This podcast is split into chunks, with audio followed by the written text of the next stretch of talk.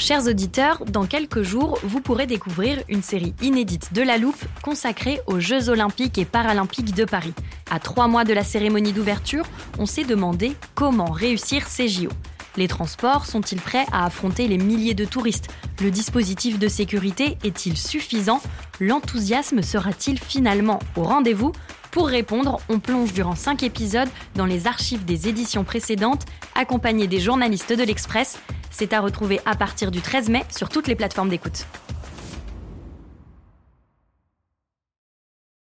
Ready to pop the question? The jewelers at BlueNile.com have got sparkle down to a science with beautiful lab grown diamonds worthy of your most brilliant moments. Their lab grown diamonds are independently graded and guaranteed identical to natural diamonds, and they're ready to ship to your door. Go to BlueNile.com and use promo code LISTEN to get $50 off your purchase of $500 or more. That's code LISTEN at BlueNile.com for $50 off. BlueNile.com code LISTEN.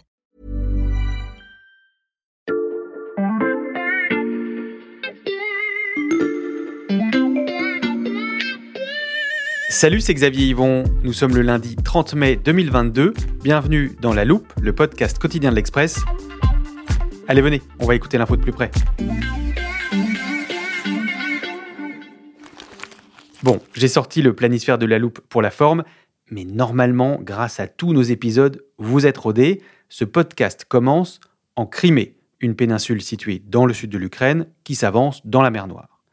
Vous pensez que j'ai remonté le temps de quelques années, en 2014, mais pas du tout. On est bien avant ça. Vladimir Poutine n'est pas né, ses parents non plus d'ailleurs. Nous sommes au 19e siècle, dans les années 1850 précisément. Autour de la base navale de Sébastopol, l'expansionniste empire russe affronte une coalition hétéroclite, les Ottomans, les Anglais, le royaume de Sardaigne et la France. Et pour gagner cette guerre de Crimée, Napoléon III déploie une pièce d'artillerie française redoutable, le canon obusier de 12, rebaptisé canon de l'empereur. Jusque-là, vous ne voyez pas tellement le rapport avec la guerre en Ukraine, un peu de patience, j'y arrive. En 1856, la coalition l'emporte sur la Russie, c'est la fin de la guerre de Crimée, et en 1870, alors que la France est en guerre cette fois contre la Prusse, Napoléon III prend une décision, celle d'éloigner la production de poudre à canon de la ligne de front en la déplaçant de la Moselle au centre de la France, à Bourges précisément. Vous ne voyez toujours pas le rapport, pourtant on touche au but. 170 ans plus tard, la dernière canonnerie française se trouve toujours dans cette ville du Berry et une partie de sa production prend tout droit la direction de l'Ukraine. Salut Sébastien Salut Xavier Sébastien Pommier du service économie de l'Express. Euh, J'ai rentré les coordonnées que tu m'avais données dans le téléporteur. J'imagine qu'on est à Bourges, dans la fameuse canonnerie. Il fait chaud, hein?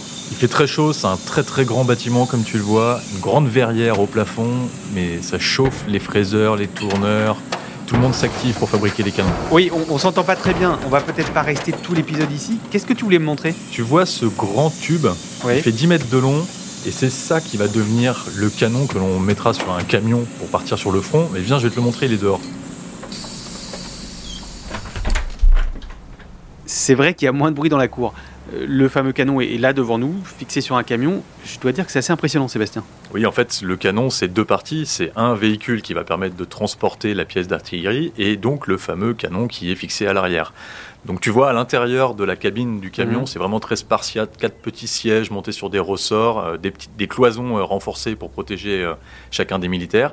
Et à l'arrière, donc, le fameux canon avec un écran tactile qui permet de prévisualiser le tir. Mhm. Je peux t'expliquer pourquoi on ne peut le fabriquer qu'ici, Xavier, mais il va falloir qu'on y aille. Et pourquoi ça? Tu vois là le mur d'enceinte ultra sécurisé autour de nous? Euh, Oui. en fait, j'ai été un des rares à pouvoir visiter cette usine. C'est plutôt confidentiel. J'ai moyennement envie de leur expliquer qu'on t'a téléporté ici. Ok, je veux pas t'attirer de problème. On va poursuivre cette conversation dans le studio. Maintenant qu'on a le temps, Sébastien, on va remettre les choses dans l'ordre pour nos auditeurs. À qui appartient cette usine que tu nous as montrée? Alors cette usine, elle appartient au groupe Nexter. Nexter, c'est notre fabricant français de canons, de chars. C'est eux qui fabriquent aussi le, le fameux char Leclerc. Et donc cette usine, elle est installée à Bourges, à quelques pas de la cathédrale, la fameuse cathédrale qui a servi de, de décor pour le dernier film euh, Notre-Dame brûle de Jean-Jacques Hano. Mais je vais Mhm. pas te parler de cinéma. C'est un autre sujet. On va parler de la, la vie réelle et donc de cette usine d'armement qui permet de fabriquer entre 150 et 200 canons par an. Entre 150 et 200 canons comme celui qu'on a vu? Non, non. Celui qu'on a vu, c'est seulement 10 unités. C'est un travail très fastidieux. Ils mettent deux ans pour euh, fabriquer un, canon César. Euh, par contre, on fabrique aussi le Narval hein, qui équipe euh, les bâtiments de la Marine nationale et aussi les batteries de calibre 30 qu'on monte sur les Rafales. Tu sais, ce sont comme des grosses mitraillettes hein, qui permettent de tirer 125 munitions en 3 mhm. secondes. On fabrique là-bas donc seulement 10 canons César par an. Pourquoi aussi peu? En fait, c'est un canon, c'est 500 pièces à assembler. C'est un travail euh, qui est assez euh, titanesque parce qu'il demande énormément de précision. La principale opération et le savoir-faire des ouvriers français, c'est ce qu'on appelle le rainurage. On va creuser à l'intérieur du tube pour lui conférer en fait une forme euh, la plus précise possible. Et c'est cette régularité dans le rainurage qui va faire la précision du tir euh, du canon. Mhm. Et donc ce, ce, canon va coûter à peu près 5 millions d'euros. Évidemment, il on n'en achète jamais un seul. Les contrats sont confidentiels, mais c'est pour te donner un ordre d'idée. Et ces canons à 5 millions de pièces, il y en a combien en Ukraine aujourd'hui? Alors, la France n'a pas communiqué de manière officielle, mais on aurait envoyé 12 canons, prêtés, donnés, on ne sait pas exactement. Il euh, faut savoir que les canons César fonctionnent par batterie de 6, donc euh, on aurait envoyé donc deux batteries de, canons mmh. César. Ils ont une performance qui est vraiment euh, impressionnante parce qu'ils sont capables de tirer 6 coups à la minute, donc 6 x 6, 36, obus en une minute. Ils peuvent atteindre une cible à 40 km avec une précision de 40 mètres, soit un demi-terrain de football. Hmm. Comme le disait un, général lors de la visite, ça nettoie la plaine. La particularité du canon César, c'est aussi d'être très mobile. Il lui faut moins d'une minute pour être prêt à s'installer et à tirer. Donc de précieuses aptitudes mises au service des troupes de Volodymyr Zelensky. Et vous allez l'entendre, ce n'est pas le seul équipement made in France sur le front ukrainien. Ok Xavier, tu peux rallumer le téléporteur. Je te propose un deuxième aller-retour express. D'accord, je le rallume. Tu as les coordonnées? Oui, bah écoute, c'est pas très compliqué. Cette fois-ci, on va... On est où cette fois? Ah, Écoute, on n'est pas très loin, mais on est toujours à Bourges. Encore? Heureusement que le bilan carbone du téléporteur est neutre, Sébastien. Euh, pourquoi tu nous fais retourner à Bourges? C'est assez méconnu, mais Bourges est euh, une ville très importante pour l'armement. Je te refais un petit cours de, hmm. de géographie. C'est 65 000 habitants, mais 6000 personnes qui travaillent pour le secteur de la défense. Et on a aussi à peu près 4000 militaires qui sont sur zone. Ok, merci pour le cours de géographie Sébastien. Euh, là, si je regarde autour de moi, j'ai un peu l'impression d'être dans un James Bond. On est dans un site qui est entouré de barbelés, euh, au milieu d'une forêt, il y a des chiens de garde, et là, une espèce de bunker semi-enterré dans le sol. En fait, on est chez MBDA, qui est donc un mhm. fabricant de missiles, et on est sur un de ces deux sites installés euh, à Bourges. Il faut savoir que c'est un acteur très important, c'est le premier employeur de la région, il a à peu près 1700 mhm. salariés. Et ce bunker que tu vois, mhm. en fait, c'est un tunnel de tir. C'est ici que MBDA euh, travaille sur ses essais spéciaux.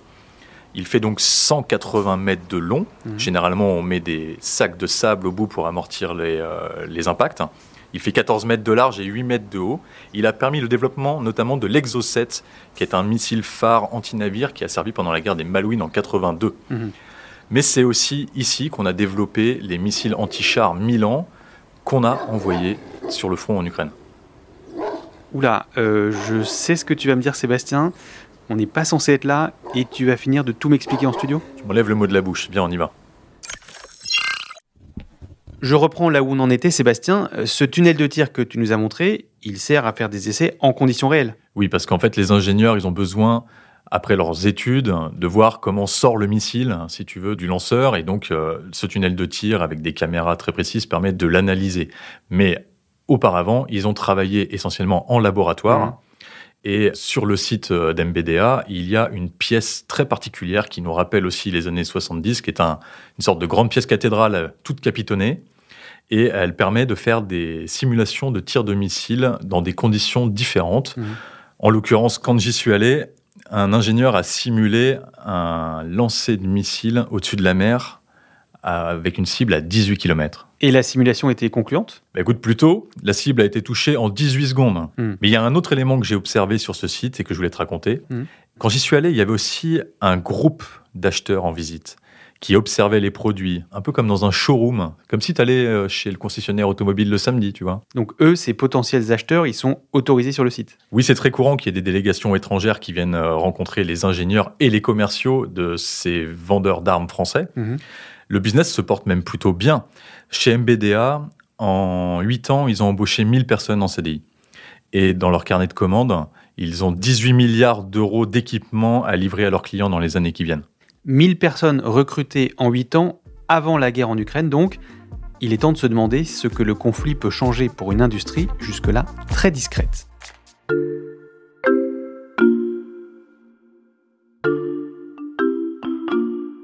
Écoute, je peux te répondre, Xavier. Les usines que j'ai visitées, elles n'ont pas encore bouleversé leur organisation depuis l'invasion de l'Ukraine. T'es trop fort, Sébastien. Tu anticipes mes questions. Ça veut dire que tu as pu observer leur routine sans changement particulier? Non, mais l'activité, elle est déjà soutenue. Euh, chez MBDA, on travaille 7 jours sur 7, avec euh, parfois des équipes de nuit. Mm. Chez Nexter, c'était aussi euh, très soutenu.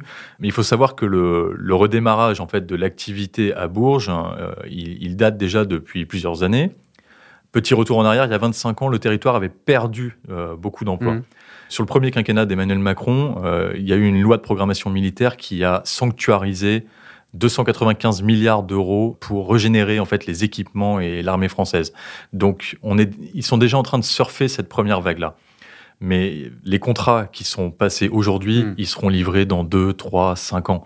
Donc en fait, l'effet direct de la guerre en Ukraine, on le verra euh, dans les, dans les, prochains, dans les prochains semestres. Et ça, c'est parce que le secteur fonctionne avec des plans d'investissement à long terme. Exactement. La la France, par exemple, elle a déjà 76 canons César et elle en a commandé 33 de plus cet hiver, juste avant la guerre en Ukraine.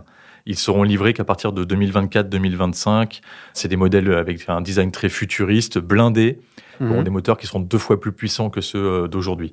On fait aussi beaucoup d'exports. Le canon César, il a été vendu dans huit pays, dont la Belgique, qui nous a passé commande euh, pour euh, neuf exemplaires il y a quelques semaines avant le début de la guerre en Ukraine pour un, un chèque de 62 millions d'euros. Je reviens sur les 76 canons César dont dispose la France. C'est en comptant les 12 envoyés en Ukraine? Oui, et on n'est pas sûr de les récupérer. Hmm. On va même peut-être en envoyer davantage, si j'en crois euh, le maire de Bourges, qui m'expliquait qu'on pourrait céder à terme un tiers du stock euh, des canons César.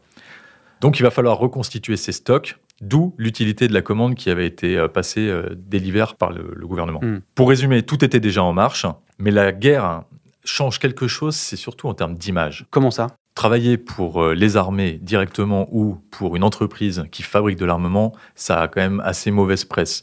Même à Bourges, où l'activité est très importante, des salariés cachent leur adresse ou alors cachent même leur profession, ne disent pas qu'ils travaillent chez un tel ou un tel. Donc ça peut être un frein en matière de recrutement pour les entreprises locales. Idem en matière d'approvisionnement pour les entreprises du coin, c'est parfois difficile euh, de se faire euh, livrer parce que le produit final va être une arme. Mm. Mais la guerre change un petit peu la donne parce que aujourd'hui on fabrique des armes pour faire la paix. En tout cas, c'est comme ça que le gouvernement français euh, vante et euh, encourage la promotion de son secteur de l'armement. La guerre en Ukraine pourrait euh, changer la donne pour ce secteur sensible. Je suis sûr que beaucoup de nos auditeurs ne soupçonnaient pas l'existence de ces usines d'armement du Berry. Merci beaucoup pour cette visite en toute discrétion, Sébastien. Merci Xavier. Sébastien Pommier du service économie. Ton reportage à Bourges est à retrouver sur l'express.fr. Et je rappelle à nos auditeurs que les trois premiers mois d'abonnement ne coûtent que 99 centimes en ce moment. Après avoir écouté cet épisode sur l'armement fourni aux Ukrainiens, vous pensez peut-être Hiring for your small business? If you're not looking for professionals on LinkedIn, you're looking in the wrong place. That's like looking for your car keys in a fish tank. LinkedIn helps you hire professionals you can't find anywhere else, even those who aren't actively searching for a new job but might be open to the perfect role. In a given month, over 70% of LinkedIn users don't even visit other leading job sites. So start looking in the right place. With LinkedIn, you can hire professionals like a professional. Post your free job on linkedin.com/people slash people today. aux récentes déclarations du chef de l'OTAN et de plusieurs diplomates américains, d'après eux, l'Ukraine est désormais en mesure de gagner la guerre. Eh bien, c'est le sujet de notre épisode de demain avec Johan Michel de l'Institut international des études stratégiques. C'est loin d'être aussi simple, écoutez plutôt cet extrait. 12 canons, c'est suffisamment peu de matériel pour qu'ils soient éliminés en une après-midi si euh, les Russes savent où ils sont. Pour être sûr de ne pas le rater, pensez à vous abonner à la loupe sur votre plateforme d'écoute préférée, par exemple Spotify, Apple Podcast ou Castbox. Vous pouvez aussi nous mettre des étoiles et nous laisser des commentaires, on les lit toujours avec attention. Cet épisode a été fabriqué avec Margot Lanuzel, Jules Benveniste et Lison Verrier. Retrouvez-nous demain pour passer un nouveau sujet à la loupe.